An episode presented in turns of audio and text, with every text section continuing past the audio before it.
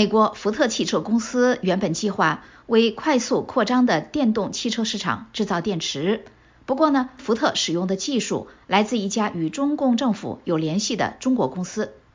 今年二月，福特公司执行董事长小威廉·克莱福特宣布，公司将斥资三十五亿美元，在美国密歇根州建设一个新的电池厂，并且雇佣美国工人，以促进美国在电动汽车市场的独立。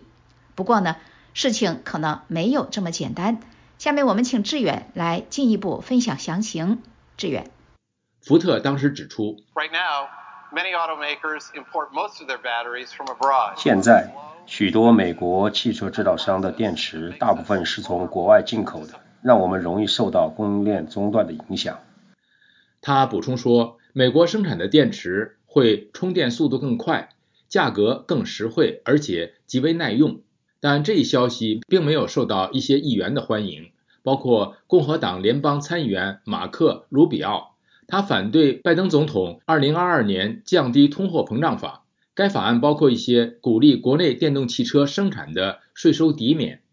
本月早些时候，卢比奥提出立法禁止使用中国技术生产的电动汽车电池获得税收抵免，并呼吁拜登行政当局审查福特与宁德时代的合作伙伴关系。卢比奥说。九十亿美元用于帮助人们购买税收抵免，里面有一块中国电池。我想我们会花更多的钱购买也是在中国制造的太阳能电池板。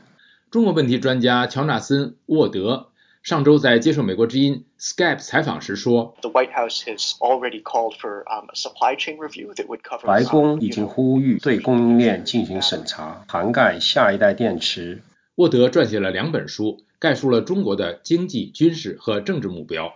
他说，数十年的技术和制造外包让美国别无选择，只能与宁德时代等中国公司合作，推动国内电动汽车的发展。丹兹曼于2019年至2020年担任美国国务院投资事务办公室的外国投资委员会政策顾问和案例分析师。丹兹曼上周接受美国之音 Skype 采访时说。卢比奥真正关注的是我们不想依赖中国技术的这样一个想法。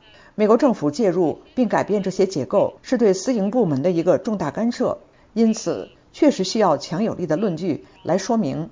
福特计划在密歇根州开设新工厂之际，这家汽车制造商刚刚报告了2022年电动汽车相关业务的运营亏损超过20亿美元。